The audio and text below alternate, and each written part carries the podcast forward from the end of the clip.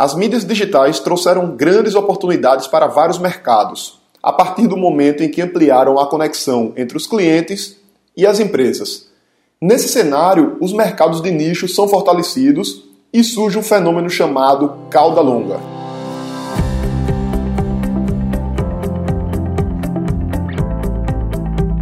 Diga aí, amigo, aqui é Felipe Pereira, seja bem-vindo a mais um episódio do Digcast. Estamos iniciando aqui o Digcast de número 54, o primeiro episódio desse mês de agosto.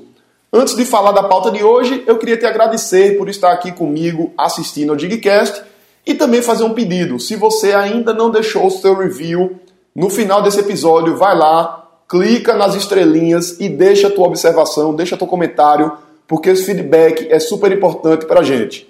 E se você está assistindo ao Digcast online, sem ser no seu aplicativo, basta você abrir o seu aplicativo de podcasts, procurar por Digcast e fazer lá a sua avaliação.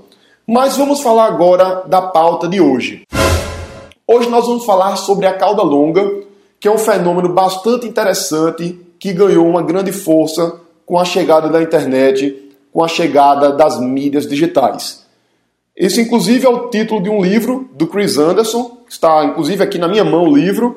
E nesse livro ele explica todo o fenômeno, todo o processo e fala também de como as empresas podem se preparar diante desse cenário. É um livro de 2006, ou seja, estamos falando aí de um fenômeno que foi colocado no papel há 10 anos, porém, quanto mais o tempo passa, mais forte ele vai ficando. E o que é basicamente a cauda longa? Para te explicar, eu gosto sempre de usar um exemplo de uma livraria. Então imagina que você está numa grande livraria, como por exemplo a Livraria Cultura, uma livraria Saraiva, e eu pergunto para você, quantos livros tem para vender na Livraria Cultura ou na Livraria Saraiva? Uma dessas bem grandes. Então imagina que tenha lá, por exemplo, 50 mil livros para vender. E quais são os livros que vão estar disponíveis? São os livros que têm mais volume de vendas. Porque o dono da livraria, ele não vai colocar um livro que vende pouco, tendo um outro livro que vende muito para deixar na prateleira. E por que, que eles não colocam, ao invés de 50 mil livros, 100 mil livros?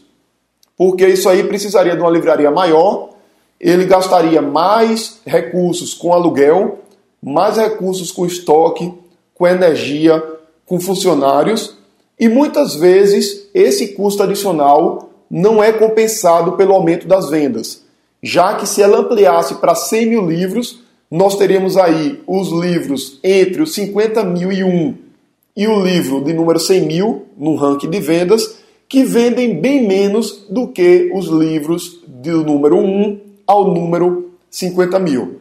Então nós temos no negócio físico uma limitação de vendas por conta do próprio espaço. O espaço na livraria física ela tem um custo.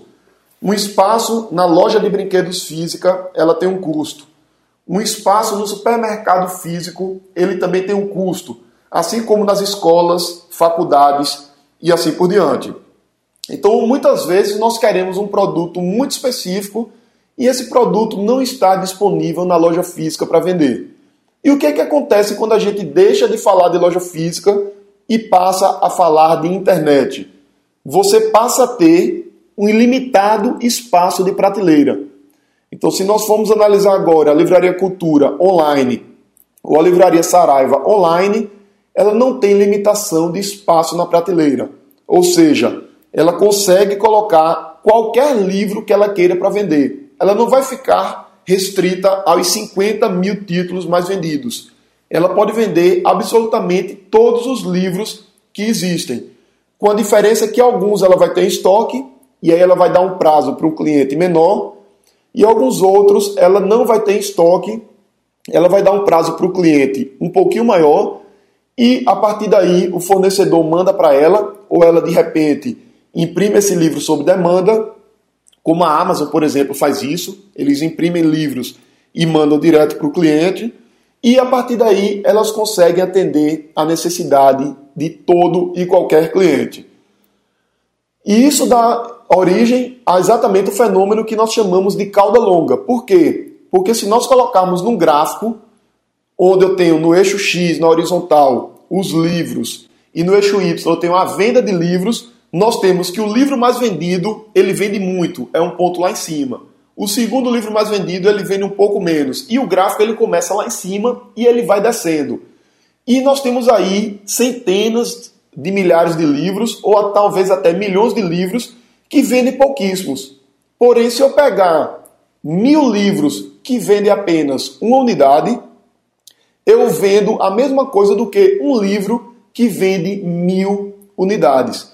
Então essa cauda é bem longa no gráfico. O gráfico ele vai, vai reduzindo até virtualmente o infinito. E se a gente somar a venda dos livros que não estariam na loja física, dá um percentual de faturamento bem considerável. Então, basicamente, essa é a origem do nome A Cauda Longa e ela surge de três fenômenos, de três processos. Processo número um, a democratização das ferramentas de produção. Existem cada vez mais equipamentos, programas, softwares disponíveis para as pessoas produzirem cada vez mais. Então hoje temos vários autores de livros que não podiam produzir seu livro anteriormente. Hoje temos várias pessoas produzindo itens, objetos físicos em impressoras 3D, por exemplo, que é um fenômeno que está apenas começando, que nós não tínhamos anteriormente. Temos pessoas compondo músicas que não era possível anteriormente e assim por diante. Então, as ferramentas de produção foram democratizadas e com isso passamos a ter uma oferta cada vez maior de produtos. Juntamente com isso, surgiu também a democratização das ferramentas de distribuição. Se a gente for falar de música, existem várias plataformas em que você pode vender suas músicas. Se a gente fala de livros, existem várias plataformas em que você pode vender seu livro se você é um escritor. Se estamos falando de produtos físicos, existem inúmeras lojas virtuais que estão na internet vendendo esses produtos. E temos também a ligação entre a oferta e a procura. Então, dentro da loja virtual, quando você entra lá, você vai ter uma área que as pessoas podem usar para avaliar cada produto. Elas podem dar notas para os produtos, elas podem deixar comentários nos produtos, e isso acontece tanto em grandes plataformas, como a Amazon, como a plataformas de aplicativos da Apple, como também em lojas virtuais menores. Então, por exemplo, a loja meuadesivo.com.br, que vende adesivos online, ela tem uma área em que os clientes podem avaliar o produto. E aí, um cliente novo que está chegando na loja, ele pode ver a avaliação dos produtos por quem já comprou e lá ele vai escolher os produtos que ele quer comprar baseado no número de estrelinhas que cada produto recebeu. Então, basicamente, isso é a ligação entre a oferta de produtos e a procura por parte dos clientes sendo potencializado pelas mídias digitais. E a partir do momento em que as pessoas avaliam, por sinal, eu preciso que você avalie o Digcast no seu aplicativo de podcasts, caso você ainda não tenha feito, isso aumenta a relevância daquele produto ou daquele conteúdo dentro da loja, dentro da plataforma inteira. E com esse fortalecimento dessas ferramentas de produção, das ferramentas de distribuição e da ligação entre a oferta e a procura, surge o que nós chamamos de mercados de nicho. Então, por exemplo, temos hoje uma loja virtual chamada 3334, que é especializada em vendas de sapatos exclusivamente com essa numeração para mulheres. Então nota que uma loja dessa, se fosse física, ela poderia ter dificuldades para vender o produto. Porque imagina uma loja dessa aqui em Recife vendendo apenas sapatos 33 e 34. Será que ela teria venda suficiente para que ela seja lucrativa, consiga pagar todo o seu custo fixo de funcionários, de estrutura, etc., e ainda assim ser lucrativa? Muitas vezes esse tipo de negócio ele não é viável. Um dia desses eu fui fazer um exame no laboratório, um exame do meu filho, do Daniel, e o exame que nós queríamos fazer, ele demorava um mês para sair o resultado. Por quê? Porque o exame ele ia para São Paulo e lá em São Paulo é que era feita a análise e o resultado vinha para Recife posteriormente. E por que o resultado não era rápido, o exame não era feito em Recife? Porque Recife não tem uma quantidade de pessoas suficiente para esse exame, que era um exame bem específico, ser feito aqui com custo acessível. Então, para um laboratório ter uma máquina dessa em Recife, o custo do equipamento é muito caro, o exame ficaria muito alto e não tem demanda suficiente para justificar. Então, exames mais específicos que a gente quer fazer aqui em Recife vai para São Paulo. Recife também é um polo médico, então pessoas do Nordeste inteiro, quando querem fazer algum exame específico que não quer ir para o Sudeste, e esse exame tem aqui em Recife, elas se deslocam de outras cidades e acabam vindo para cá. Quando a gente vai para a internet, a gente consegue atender pessoas do Brasil inteiro e dependendo do produto do mundo inteiro. Hoje eu tenho vários treinamentos online e nesses treinamentos eu atendo pessoas do Brasil e vários lugares do mundo. Tem um treinamento chamado Internet que Vende, por exemplo, que estamos prestes a abrir outra turma, vai ter inclusive a Jornada Internet que Vende, que são aulas gratuitas, onde eu falo um pouco mais sobre como vender pela internet. E na última turma, nós tivemos dois alunos que adquiriram treinamento dos Estados Unidos. Então, são pessoas que estão morando fora do país, estão se capacitando pela internet por conta dessa ferramenta que é incrível. Então, se você tem um negócio que vende produtos e que presta serviços, você pode utilizar a internet para alcançar pessoas de várias cidades, vários estados e até de vários países. E com isso você pode inclusive atuar no nicho de mercado bastante específico que ainda assim você vai, caso você se construa uma autoridade, caso você utilize as ferramentas corretas, você vai conseguir atrair clientes online. Porque por mais específico que o seu nicho, que o seu nicho seja, quando nós estamos falando de internet, você vai poder impactar pessoas de várias localidades que têm aquela demanda. Então, exatamente essa é a força da cauda longa e que é um fenômeno irreversível.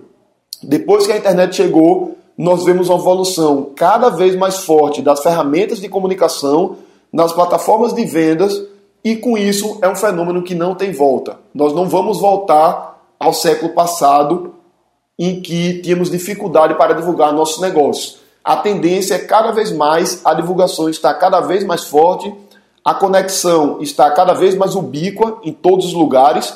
Inclusive hoje temos wearables, temos dispositivos que nós vestimos, como relógios, roupas, e que começam a ter conexão com a internet e permite que nós estejamos o tempo todo conectado. Então estamos chegando aqui ao final de mais um Digcast, Digcast de número 54.